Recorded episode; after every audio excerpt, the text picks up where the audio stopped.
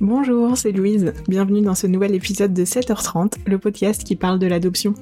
À mon micro, vous entendrez des femmes et des hommes qui ont été adoptés ou qui ont adopté. Ils nous témoignent de leur histoire, de leur parcours en toute authenticité et avec vérité. C'est parti, je te souhaite une belle écoute. Après presque 4 ans en Éthiopie, Vianney a été adopté et est arrivé en France. L'histoire autour de ses premières années était claire. Il n'avait plus de famille biologique. Jusqu'au jour où il a reçu un message auquel il ne s'attendait pas, et qu'il a plongé dans la découverte de son pays, et peut-être même de sa famille biologique. Je te laisse découvrir son histoire. Belle écoute. Salut Vianney, bienvenue sur ce nouvel épisode de podcast. Comment tu te sens? Comment tu te sens ce début d'enregistrement d'épisode? Bah écoute, ça va, ça va bien, et ça va plutôt bien et toi? Super, je te remercie beaucoup. Je te propose de commencer par euh, te présenter. Qui es-tu et d'où viens-tu? Alors du coup, je m'appelle Vianney Zenon, je suis né en Éthiopie en 1998. Euh, là actuellement j'habite euh, sur l'île. Euh, donc j'ai été adopté en 2002 et puis voilà, depuis je suis, je resté en France, je suis retourné une fois en Éthiopie. sinon ce que je fais actuellement, bon bah, je travaille en assurance et je suis pompier volontaire à côté. Super. Alors, quand tu dis que tu es né en 1998 et adopté en 2002, qu'est-ce qui s'est passé sur ce début euh, de vie pour toi? Euh, du coup, je suis né en 98. J'étais euh, en Éthiopie. Du coup, j'ai été élevé à Addis Abeba euh, par la famille de ma mère et puis ma mère, bien évidemment. mon père n'était pas présent pendant les premières années de ma vie. Enfin, même, il n'a pas été présent du tout, mon père biologique, étant donné que suite à ma naissance, lui, de son côté, il avait, m'avait pas reconnu comme étant son fils. Et du coup, il avait quitté, alors c'était Addis Abeba ou c'était Dessie à ce moment-là, mais c'était aux alentours de, de la capitale dans tous les cas. Et du coup, j'ai été élevé par la famille de ma mère alors ses parents du coup mes grands-parents, ses frères et sœurs, donc euh, mon oncle et mes tantes, et après du coup on va dire les cousins, cousines, enfin je vais dire le reste de la famille. Euh, ça, ça s'est fait pendant deux ans à peu près. Euh, au bout d'un moment, ma mère elle a eu, elle a eu une maladie. Alors on ne sait pas exactement ce que c'était, mais ils m'avaient, ils avaient indiqué que c'était le SIDA sur, je sais pas si c'était un acte de décès, mais je pense que c'est les informations qu'ils donnent lors de l'adoption. ils avaient indiqué que c'était la même chose pour mon père, mais bon, ça on va y revenir, c'est une longue histoire. Et du coup, euh, suite au décès de ma mère, j'ai continué à être élevé par mes euh, grands-parents, euh, oncles, tantes, le reste de la famille, jusqu'à peu près mes trois ans, je crois. Et puis ensuite, j'ai été mis en orphelinat pour me donner une nouvelle opportunité par mon grand-père. Bon, il y a toute une histoire derrière le pourquoi il m'a mis à l'orphelinat, il a pas prévenu le reste de la famille, il a fait ça un petit peu du jour au lendemain et euh, du coup je sais je crois que le processus d'adoption a pris à peu près un an pour euh, bon je reconfirmerai quand même avec mes, mes parents pour pas te dire de bêtises mais je crois que ça a pris à peu près un an et du coup euh, je suis arrivé en France en mars 2002. Oui, donc tu as vécu presque 4 ans en Éthiopie. En fait. C'est ça, ouais, quasiment. Et quand tu dis que il euh, y a une histoire avec ton grand-père, etc., tu peux rentrer un peu plus en détail dessus? Bon, on va reprendre du coup avec euh, l'histoire entre ma mère et mon père. Donc mon père était euh, professeur dans une université en Éthiopie.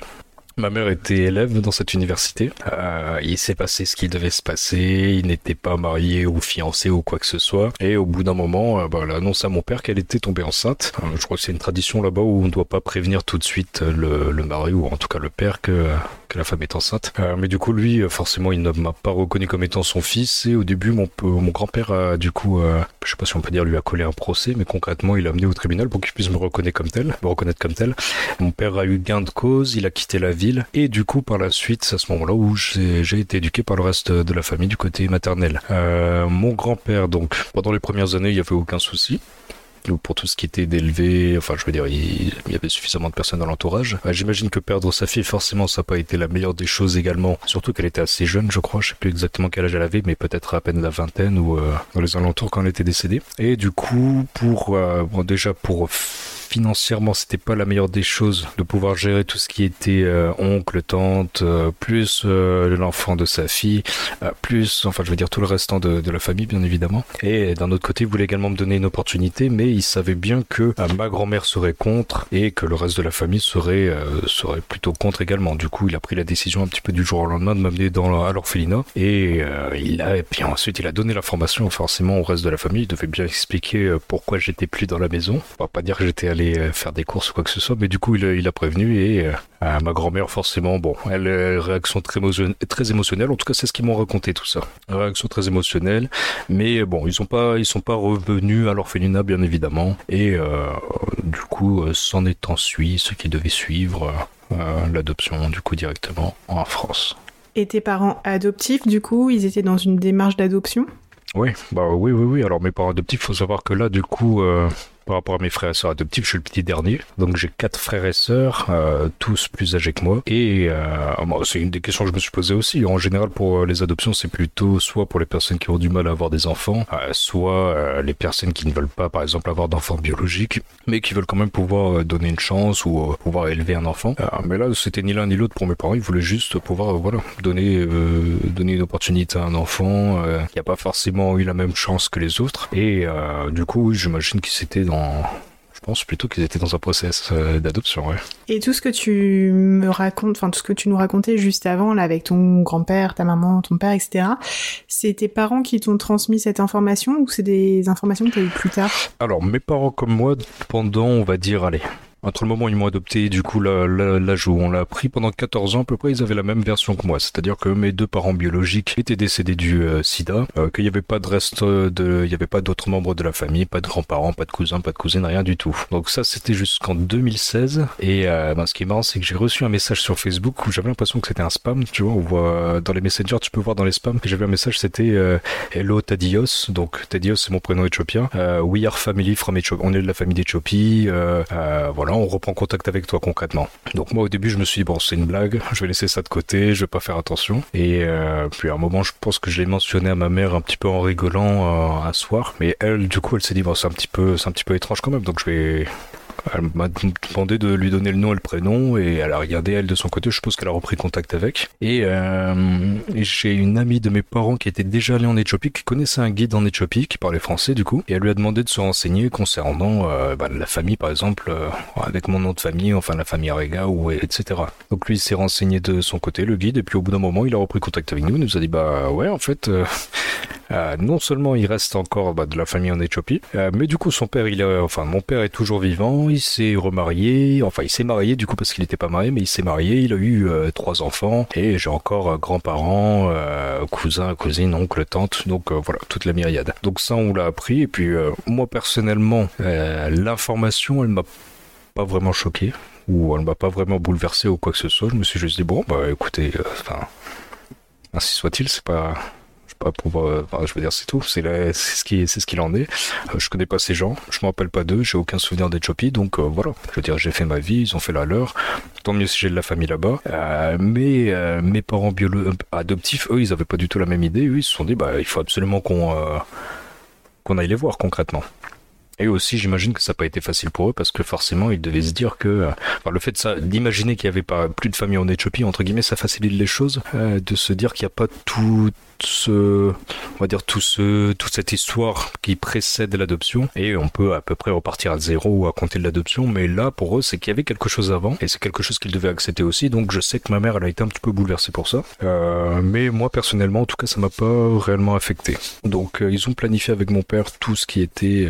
Euh, ils se sont dit bon, on va aller en Éthiopie fin 2016. On est allé en Éthiopie une dizaine de jours. Ils ont planifié tout le voyage. Je m'en suis pas vraiment préoccupé. Ils ont tout planifié. Puis on est arrivé en Éthiopie et euh, normalement on devait rencontrer ma famille le quatrième ou cinquième jour je crois. Mais dès qu'ils ont appris qu'on était arrivé en Éthiopie, on était dans un hôtel. Le lendemain matin ils sont venus directement à l'hôtel et et puis ils nous ont vus, donc eux, enfin la grosse différence c'est qu'ils ont encore des souvenirs de moi, ils se rappellent de moi, alors que moi j'en ai absolument aucun. Donc forcément ça fait des réactions qui sont plutôt euh, partagées, eux de leur côté forcément euh, extrêmement heureux, très émotifs, et moi de mon côté, je dirais pas que je sais pas que j'avais une attitude je m'en foutiste, mais pour moi c'est comme si c'était des étrangers qui me prenaient dans leurs bras et j'étais un petit peu obligé d'aller d'aller dans ce sens on va dire. J'imagine que ça devait être un peu étrange à vivre. Ah ouais. euh, tu disais que c'est surtout tes parents en fait que ça a affecté de, de savoir qu'il y avait une famille qui était encore en Éthiopie, enfin ta famille biologique était encore là. Euh, ça a fait quoi? Ça a créé des échanges et des discussions entre vous? On n'a jamais été extrêmement euh, euh, dans l'optique d'échanger sur comment on se sent ou d'exprimer réellement nos émotions, on va dire, au niveau de ma famille adoptive. mais on n'en a jamais vraiment vu la nécessité. Alors après, ça veut pas dire qu'on n'est pas proche. Hein. Je, suis, proche de mes parents, mais on n'a jamais eu la, voilà, comme j'ai dit juste avant, la nécessité d'exprimer ou d'échanger sur certaines choses. Si on n'en voyait pas la, le besoin ou l'obligation. Donc après, c'est des choses que je voyais, même s'ils n'avaient pas besoin de m'en parler, c'est des choses que j'ai vues quand même. Et euh, j'imagine que si j'avais été plus bouleversé que ça, ils auraient voulu échanger avec moi, sans doute. Mais ils ont dû, voir que personnellement, ça m'avait pas affecté plus que ça, et donc... Euh, ils ont dû euh, garder ça un petit peu de leur côté également. Alors peut-être qu'entre eux, ils ont dû, ils ont dû en parler, c'est sûr et certain, mais j'ai pas plus de détails sur les échanges qu'ils ont pu avoir à ce niveau-là et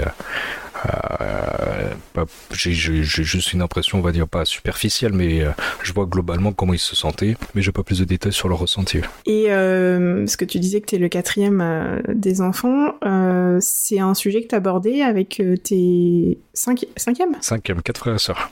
Ah oui, bon, pardon. pas de souci. Cinquième. Et donc, c'est un sujet, l'adoption, que, dont tu parlais avec tes frères et sœurs?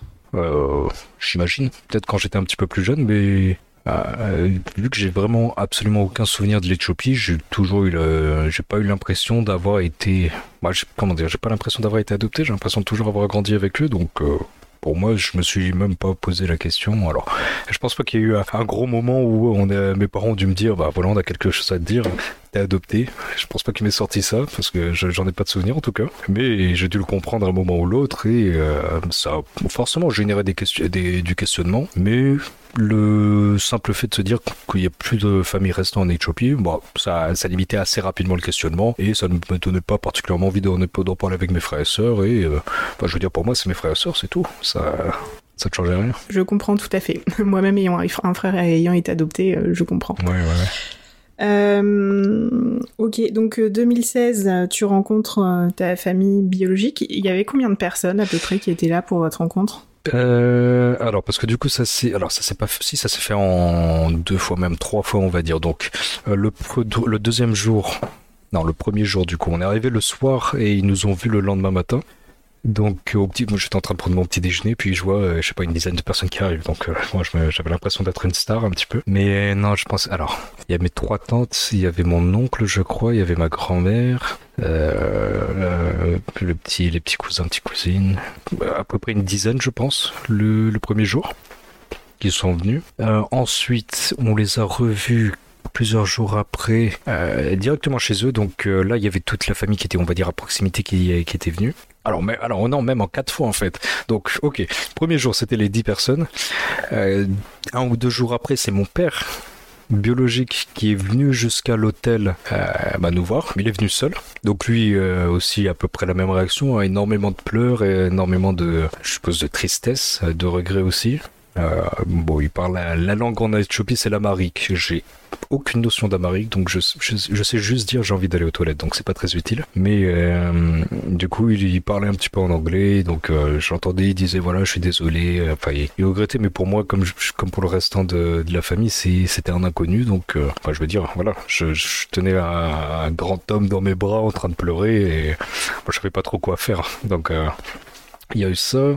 Euh, quelques jours après, donc, on a vu le reste de la famille du côté des tantes, donc leur mari, euh, les, le grand-père, mon grand-père du coup, parce que j'avais vu que ma grand-mère de base, il y avait mon grand-père euh, maternel également, euh, des enfants, alors des enfants qui étaient devenus adultes parce que j'avais 18 ans, ils avaient 18 ans, à peu près le même âge que moi, avec qui apparemment je jouais quand j'étais enfant, donc, mais dont je me rappelais pas. Et euh, donc là, on était, on était quand même pas mal, beaucoup plus nombreux quand même. Je pense, je sais pas, une quinzaine, vingtaine, peut-être un petit peu plus, je saurais pas te dire. Et du coup, ça c'était à peu près la troisième rencontre. Je crois qu'on avait revu, on les avait revus encore une autre fois à une autre maison, un petit peu moins nombreux, mais euh, c'était le reste de la famille.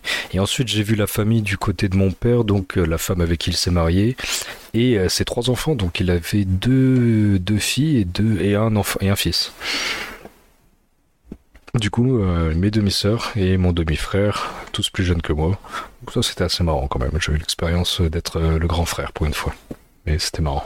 Et vous avez fait quoi en fait? Parler. Alors on était avec le guide, donc euh, lui se chargeait de la traduction, on va dire. Et euh, alors, parce que je, suis tombé malade pendant qu'on était en Éthiopie, donc il y avait un moment où euh, on était à leur domicile et puis on avait, on avait déjà quand même pas mal parlé avec eux. Il y avait pas mal d'échanges, pas mal de, bon, beaucoup de pleurs d'un côté comme de l'autre, du côté de mes parents biologiques, enfin de mon, de ma famille biologique comme de mes parents adoptifs. Et au bout d'un moment, je me sentais vraiment très très mal parce que j'étais, j'étais juste malade, donc euh, j'avais, j'avais besoin de m'allonger, j'étais nauséeux, donc je suis allé m'allonger à l'arrière et puis je les entendais qui parlaient encore pendant pendant très longtemps. Euh, au bout d'un moment, je me suis endormi et je me suis réveillé, ils continuaient d'en parler, donc j'imagine qu'ils avaient beaucoup de choses à dire, euh, mais j'ai toujours eu ce, ce un petit peu pas, pas ce recul, mais l'impression d'être réellement concerné par ce qui se passait en fait. Bon, un peu l'impression que tout ce qui se passait c'était euh, un film, j'en sais rien, que que c'était pas quelque chose qui me concernait directement ou que la personne dont il parlait c'était un autre moi que je connaissais pas du tout et dont je me rappelais pas et euh, j'avais pas forcément plus envie que ça de connaître en fait. Donc euh, après forcément pour mes parents comme pour ma famille, bah, ils m'ont connu quand j'étais tout petit d'un côté ou de l'autre donc forcément ils se sentent beaucoup plus concernés et je pense que c'est pour ça qu'ils ont échangé pendant euh, bah, pas des heures mais pas loin j'imagine euh, et de la même manière quand on a vu euh, la famille de mon père, c'était la même chose, des échanges. Pendant que mes parents parlaient avec lui et sa femme, moi je m'amusais juste à jouer avec avec mon petit frère, mes demi, enfin mes demi-frères, mes deux demi-sœurs. Mais je n'ai pas l'intégralité de ce qu'a pu se dire pendant ces échanges. Et c'est vrai que j'ai jamais demandé mes parents d'ailleurs. C'est peut-être bien comme ça aussi. Hein. C'est peut-être pas mal comme ça, c'est ça. La personne qui t'a contacté d'ailleurs, c'était qui? Euh, C'était un autre guide qui. Non, non, c'était mon oncle. En fait, c'était mon oncle. Ouais, c'était mon oncle. Donc en fait, ça veut dire que il y a un message qui est arrivé et qui a changé un peu toute ta perspective autour de l'histoire, autour de ton adoption en fait. C'est exactement ça. C'est un message sur Facebook à côté duquel j'aurais pu passer, euh, bah, j'aurais pu passer à côté si j'étais, si j'avais jamais mentionné ça auprès de ma mère. Et ça se trouve, j'aurais jamais appris tout, ces, tout ça. Et puis en plus, euh, enfin, on va pas souvent regarder les, les messages dans les spams sur Messenger, tu vois, donc. Je, je sais pas, j'étais curieux, je me suis dit peut-être que peut-être qu'il y a quelqu'un qui m'a envoyé un message que j'ai ignoré, c'est possible, on sait jamais. Mais ouais, c'est fou de se dire que ça se joue à, à un message, tu vois, de... Enfin, ça change vraiment toute l'histoire, en fait. Ouais, ouais, non, bah, c'est...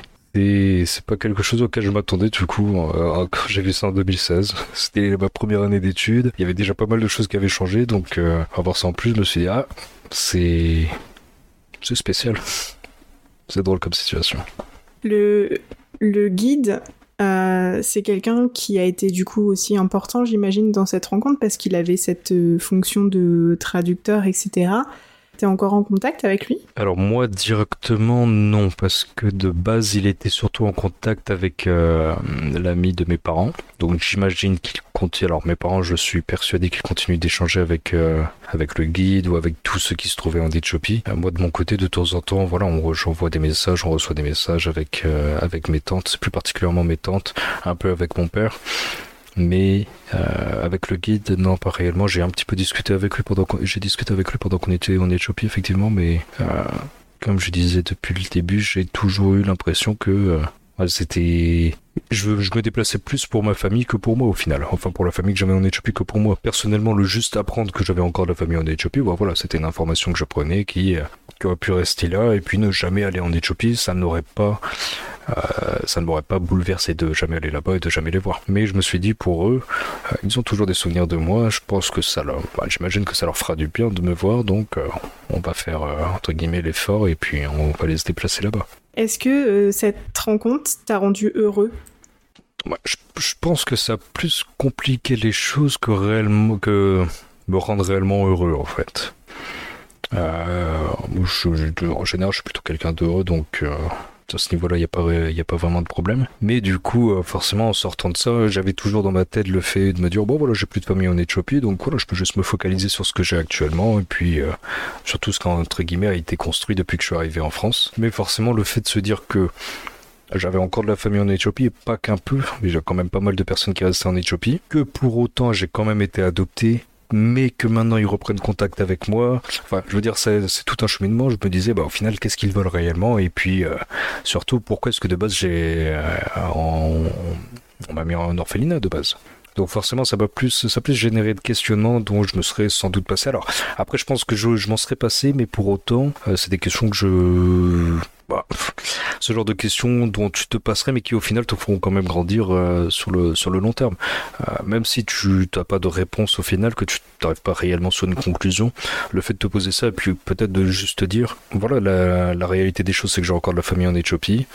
Euh, maintenant, moi de mon côté, je me rappelle plus d'eux, ils se rappellent encore de moi. C'est tout, c'est la manière dont les choses sont actuellement. Moi de mon côté, ça ne va rien changer à ma vie actuelle, mis à part échanger de temps en temps avec eux. Eux de leur côté, ça change beaucoup de choses à leur vie parce qu'ils savent que voilà, je m'en suis tiré ou que je suis dans telle situation actuellement et je fais telle ou telle chose. Donc c'est tout, c'est la manière dont les choses sont actuellement. Il n'y a pas de réellement de conclusion à en tirer et euh, voilà, la vie continue. Et je je pense que si j'ai alors je pense que si je n'étais pas allé en Éthiopie, je serais peut-être pas arrivé sur cette conclusion-là et j'aurais peut-être eu continuellement ce questionnement justement qui serait euh, qui serait euh, arrivé sans réponse, mais sans que j'en arrive à me dire c'est tout, c'est la manière dont les choses sont. Parce que ça change quoi pour soi d'être né en Éthiopie? Bon, D'être né en Éthiopie, ça je le savais depuis le départ. Après, euh, ce que ça change, c'est que euh, bon, bon, après ça c'est plus euh, c'est plus les petits les petits soucis on va dire euh, d'adolescence quand tu grandis que tu sais pas trop où t'en es le fait d'être né en Éthiopie mais pour autant d'avoir grandi dans un environnement complètement différent ça fait qu'on s'y retrouve pas forcément d'un côté ou de l'autre. J'avais quelques amis alors j'étais en orphelinat pas en orphelinat j'étais dans un internat pendant quelques années entre le CM2 et la 5e et je peux je peux voir d'autres personnes qui étaient adoptées hein, d'autres garçons qui étaient adoptés qui venaient d'Éthiopie ou pas d'Éthiopie et les différences de comportement entre, entre. Donc entre moi par exemple qui, euh, bon, sur cette période-là, euh, je cherchais pas à connaître mes origines, c'était quelque chose qui me passait au-dessus, je préférais juste m'amuser avec mes amis, c'est tout. Euh, un autre qui posait énormément de problèmes à ses parents, à sa famille, qui était très turbulent, qui se posait énormément de questions sur, sur ses origines, parce que lui il savait que il avait encore des parents qui étaient vivants, mais qui étaient en Colombie du coup. Et un autre qui, lui de son côté, était dans la même situation que moi, éthiopien, adopté par une famille entre guillemets française, blanche si tu préfères, et qui s'est plutôt bien intégré, mais pour autant, euh, j'ai toujours senti une différence dans le sens où euh, on... Alors, je, je, je, je, suis né en Éthiopie, je suis 100% éthiopien, même si je suis un petit peu pâle, hein, c'est parce que je suis dans le nord, là, donc euh, forcément je, je, perds en bronzage. Mais j'ai fréquenté des, des, personnes, enfin des, des Français blancs, des Français noirs, des Français de toute origine, et on voit souvent même pour les, je voyais souvent pour les, les Français, on va dire, noirs qui étaient élevés dans une famille noire, qui était, voilà,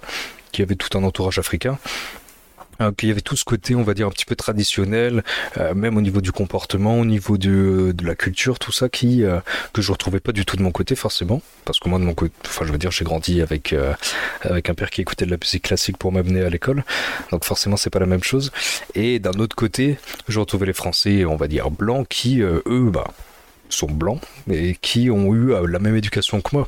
Et donc là, je me retrouvais pas non plus sur tout ce qui était, on va dire, plutôt c'est un peu basique, mais sur l'apparence, en fait, c'est tout. Et ça, c'est quand on est jeune, c'est des points qui peuvent euh, avoir un petit peu plus d'importance. Et donc, je pense que c'était sur cette période-là où euh, ça a pu euh, changer quand même pas mal de choses sur comment je voyais les choses et sur la manière dont je pouvais, dont je pouvais grandir.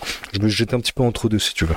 Ouais, c'est le côté un peu la différence et tu dois compiler entre tes origines et euh, la réalité, ton éducation, etc. où tu sais qu'il y a une différence et du coup il faut que tu compiles avec les deux. C'est ça, c'est ça exactement. Et du coup, euh, bon après au bout d'un moment euh, c'est problématique pendant l'adolescence parce que c'est la période où tout le monde se pose un petit peu des questions surtout. Mais au bout d'un moment, je, quand cette période-là est passée, on en tire juste le meilleur des deux mondes et puis la, conclusion générale, c'est toujours, euh, c'est tout, les choses sont comme ça, donc on peut, je peux, je peux rien y changer. Je vais pas remonter dans le temps, je vais pas changer ça. Même si je pouvais le changer, est-ce que je le ferais? Je pense pas. C'est tout, c'est ce que je suis, et puis euh, c'est, c'est l'acceptation. Soit ça, t'as vu, c'est beau, hein C'est superbe, merci. T'aurais envie de retourner en Éthiopie? Je me suis déjà posé la question. Alors après, d'un côté, j'ai pas forcément le temps entre, j'ai pas eu forcément le temps entre 2016 et euh, aujourd'hui. Moi, j'avais mes études, j'ai pas eu de vacances pendant mes études, puis ensuite j'ai commencé à travailler directement derrière. Donc, on va dire, j'ai pas forcément le temps, et puis j'ai pas forcément pris le temps également de me dire est-ce que j'ai envie de retourner. Alors, de penser peut-être à planifier un voyage ou autre. Et je me dis que si euh, si j'en avais réellement envie, j'aurais sans doute, je serais déjà sans doute retourné en Éthiopie. Là aujourd'hui, je vois, alors pour moi, je vois pas réellement le, l'apport que ça pourrait avoir de retourner en Éthiopie à nouveau pour moi. le seul côté où je, enfin le seul apport qu'il pourrait y avoir, je pense que ça serait uniquement du côté de ma famille où ça leur referait plaisir forcément de me revoir. Mais de mon côté, euh, il n'y aurait pas réellement d'apport, il n'y a, plus de questionnement, mais pour autant, ça je pense que ça me laisserait plus indifférent qu'autre chose, et euh, ce serait pas un voyage qui euh, qui m'apporterait énormément de choses.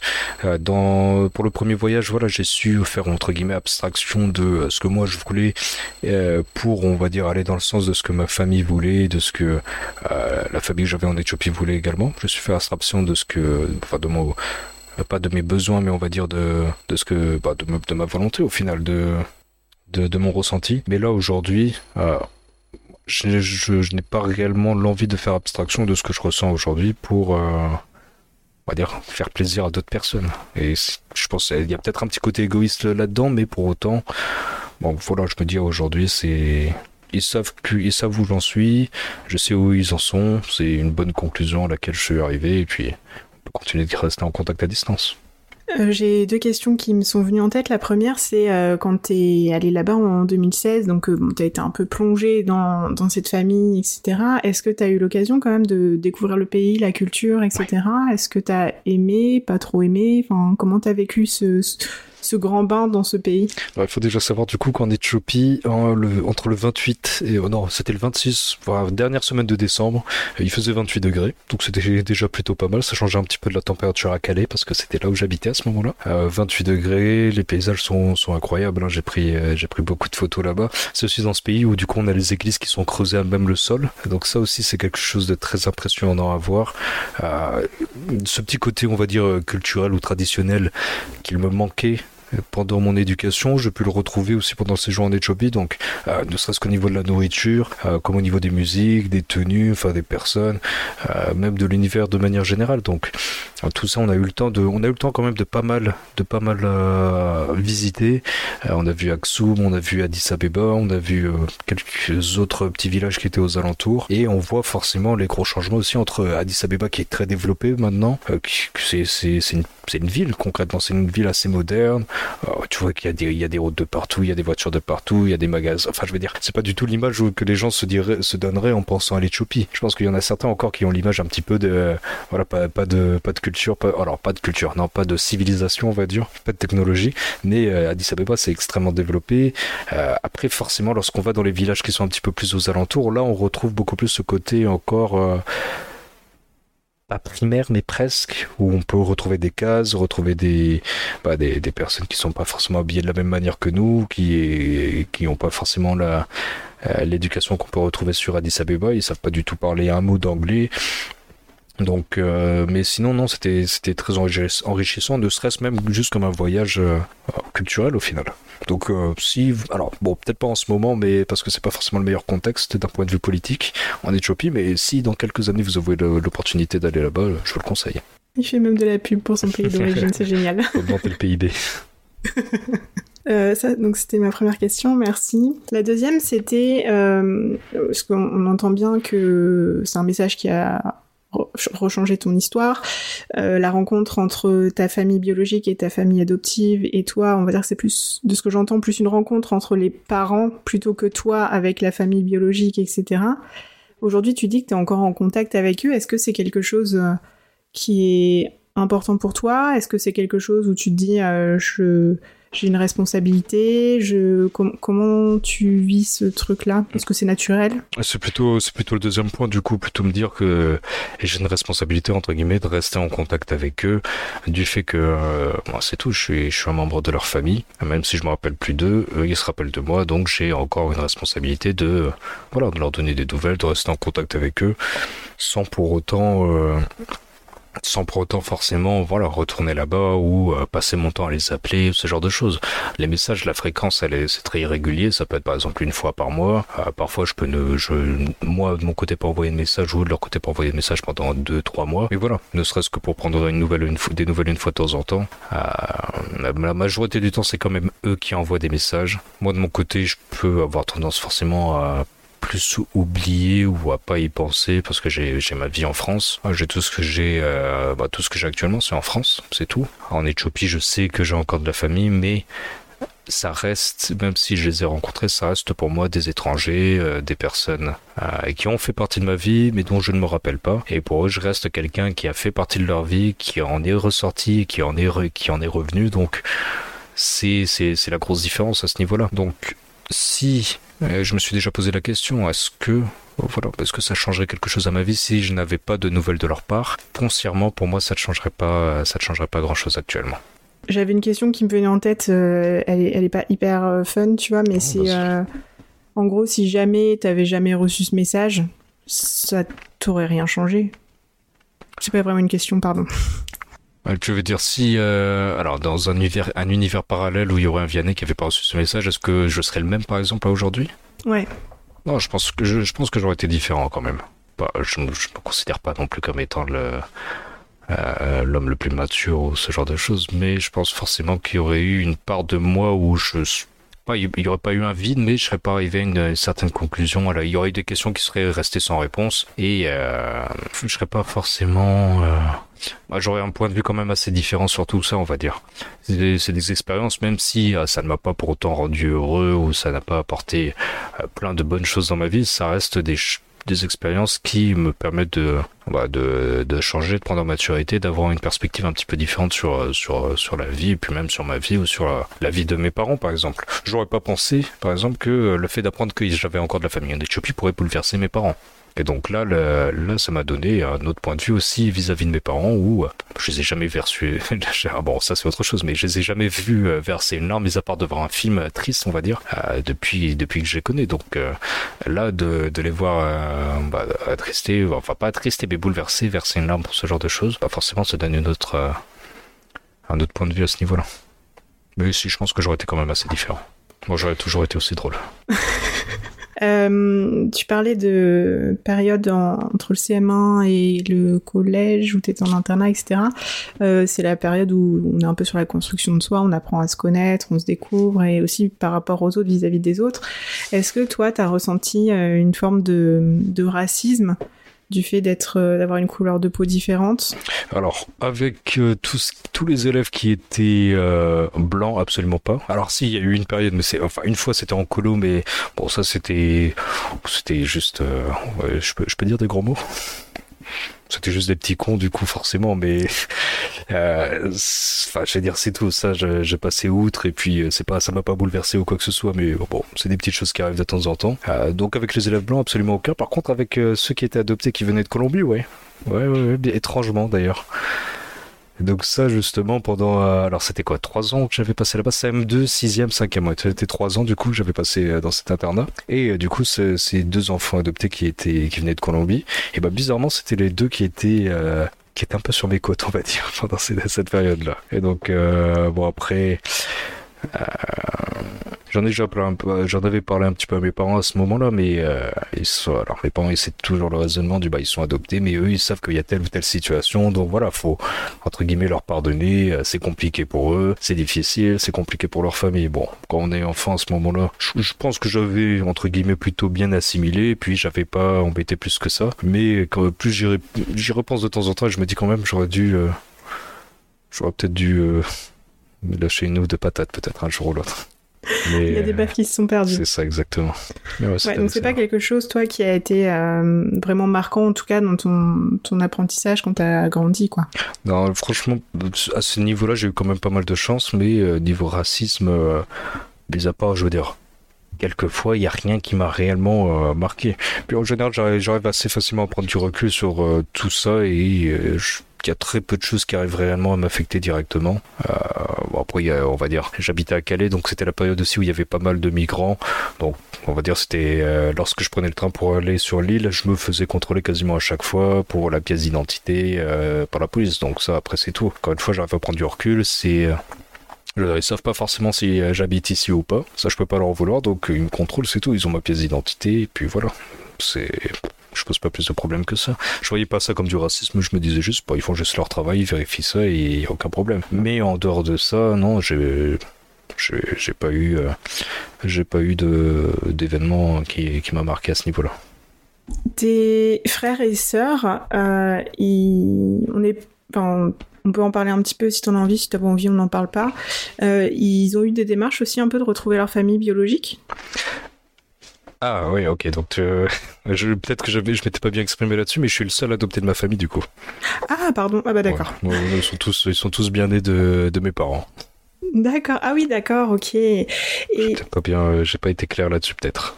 c'est peut-être moi qui ai pas compris. Non, non, non. Euh, et t'as toujours euh, été accepté comme euh, le petit frère, il n'y a jamais eu de, de questions? Ouais, ouais, j'étais même le chouchou de mes grandes sœurs, donc forcément, euh, alors, je me suis jamais senti, on va dire, euh, mise à l'écart par mes frères et sœurs, pas une seule fois. Donc ça, j'ai toujours eu l'impression de les connaître. C'est un beau message. D'ailleurs, est-ce qu'il y a un message là avant de conclure cet épisode que t'aimerais passer aux personnes qui nous écoutent? Euh, alors, pour ceux qui soient adoptés, euh, qui, alors, soit pour ceux qui connaissent leurs origines ou qui, pour ceux qui connaissent leurs origines, on va dire, si ils ne ressentent pas réellement le besoin, par exemple, de les retrouver, euh, s'ils n'ont pas l'impression que ça va réellement leur apporter quelque chose, on va dire juste continuez à vivre votre vie comme elle est actuellement, prenez les choses comme elles sont et euh, aimez votre famille actuelle. C'est continuez comme ça. Peut-être qu'un jour, il y aura un événement qui va vous pousser à retrouver vos origines ou, euh, ou comme moi, vous allez recevoir un message sur Messenger. À ce moment-là, je veux dire, c'est libre à vous de euh, soit prendre le pari et d'essayer de voir si ça peut être important. Euh, et également essayer d'avoir une perspective plus large et de pas juste être focalisé sur ce que vous euh, vous voulez actuellement, de se dire également peut-être que pour votre famille là-bas ça peut être euh, important. Pour ceux qui connaissent déjà leurs origines, qui les ont déjà vues et qui ont peut-être alors qui ont peut-être du mal on va dire à se retrouver actuellement, ne pas bah, pas essayer de se poser trop de questions, c'est plus facile à dire qu'à faire, mais juste essayer de de se détendre un petit peu, de réfléchir à tout ce que tout ce que tout ce que vous avez pu vi- vivre, toutes les expériences que vous avez pu vivre, toutes les personnes que vous avez pu euh, connaître, euh, voir un petit peu tout ce qui vous constitue, essayer de vous connaître et à partir du moment où vous vous connaissez, bah, essayez de vous aimer au maximum. Puis à partir de là, on va dire au niveau des questions, euh, toutes les questions n'ont pas forcément besoin d'avoir une réponse et il y en a certaines que vous pouvez laisser, euh, va dire, dans le vide et juste continuer à vivre au final. Et pour euh, les parents de ceux qui sont adoptés, si ils s'expriment beaucoup là-dessus, être à l'écoute et échanger beaucoup avec eux, euh, essayez d'apporter les réponses que vous pouvez apporter. Si vous n'avez pas les réponses, bah, juste leur dire que vous ne les avez pas. Et si euh, ils sont, en- on va dire, en quête de réponse, essayez de les assister à ce niveau-là. Et si vous êtes tombé sur quelqu'un euh, comme moi qui se pose pas plus de questions que ça, bah, c'est tout, aimez-le comme, comme votre fils. Merci beaucoup, Vianney. Je t'en prie, merci à toi. Chouette message. Euh, je te propose de nous arrêter là maintenant, du coup, si ça te va, sauf si tu sens qu'il y a quelque chose que tu aimerais ajouter. Non, bah, écoute, pour moi, euh, pour moi, c'est tout bon, écoute. Super. Euh, tu me disais qu'on peut te retrouver, enfin pardon, si on veut échanger avec toi suite à l'écoute de cet épisode, euh, c'est avec plaisir. Euh, je, je vais peut-être pas mettre ton adresse mail dans les notes du podcast parce que j'ai pas envie qu'elle se balade partout sur Terre non plus. Donc les personnes qui ont envie d'échanger un petit, un- envoyer un petit message à Vianney, n'hésitez pas à revenir vers moi et je vous donnerai son, son adresse mail avec le plus grand des plaisirs. Voilà, donc, Je vous remercie. Alors déjà, toi, Vianney, je te remercie pour ton partage, pour ton expérience et ton parcours. Merci pour tous les beaux messages que tu nous as envoyés. Ça fait du bien. Je Et merci à vous euh, qui nous écoutez euh, aujourd'hui avec ce nouvel épisode de podcast. Et je vous dis à la semaine prochaine. Et voilà, c'est fini pour cet épisode. Si tu souhaites faire passer des messages ou réagir à cet échange, tu peux le faire sur le compte Instagram 7h30.podcast. Je me ferai un plaisir de les relayer à la personne qui vient d'échanger avec nous. D'ailleurs, si cet épisode t'a plu, je t'invite à en parler autour de toi et à mettre 5 étoiles et un commentaire si tu en as envie sur Apple Podcast. Ça permet de donner de la visibilité au podcast ainsi qu'à tous ces échanges. Et si tu as envie de partager ton histoire et ton parcours à ton tour, je t'invite à remplir le formulaire qui est en lien dans les notes de ce podcast. J'échangerai avec toi avec grand plaisir. En tout cas, d'ici là, je te dis à la semaine prochaine.